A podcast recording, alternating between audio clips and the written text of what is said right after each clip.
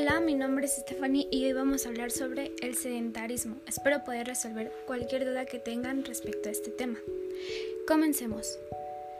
El sedentarismo duplica el riesgo de enfermedad cardiovascular, de diabetes tipo 2 y de obesidad. Asimismo, aumenta la posibilidad de sufrir hipertensión arterial, osteoporosis, cáncer de mama y colon, entre otros. ¿Qué es el sedentarismo? Estilo de vida sedentario o inactivo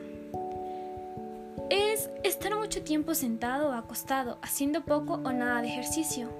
En los Estados Unidos y en todo el mundo, la gente pasa más y más tiempo en forma sedentaria.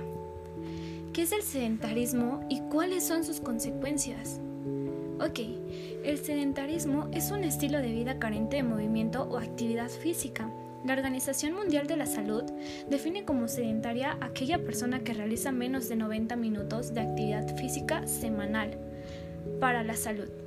En 1994, la OMS declaró el sedentarismo como un problema de salud. ¿Cuáles son las características de una persona sedentaria? Las conductas sedentarias son las que requieren muy poco gasto de energía. Incluyen conductas que comportan estar sentado o recostado, pero nunca de pie, y se dan en hábitos de trabajo remunerado o no, viajes y tiempo de ocio.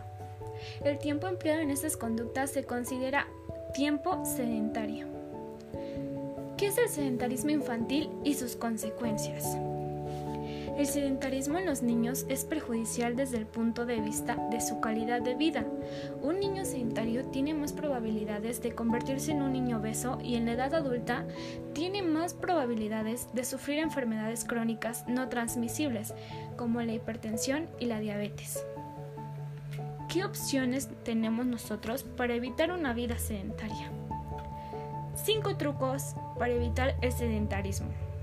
Todo comienza con un plan practica deporte, adopta mejores hábitos de alimentación, visita a tu médico, aprovecha tu rutina laboral para moverte y mantente siempre ejercitado. ¿Qué causa el sedentarismo en los adolescentes?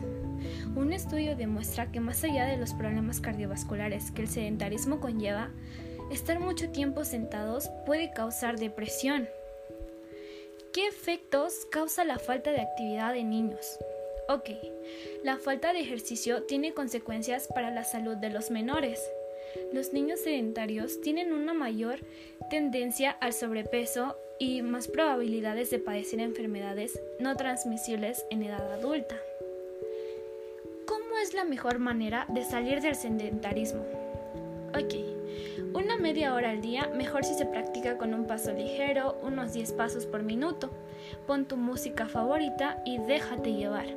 Busca juegos que impliquen actividad o desplazamiento, ah, ya sea para dar un paseo o subirte a una bicicleta estática. Sobre todo si pasas mucho tiempo sentado, te recomiendo que muevas aunque sea los hombros. ¿Cómo se puede evitar el sedentarismo en los jóvenes? Ok. Número 1. Ir al colegio, al instituto a pie o en bicicleta. Número 2.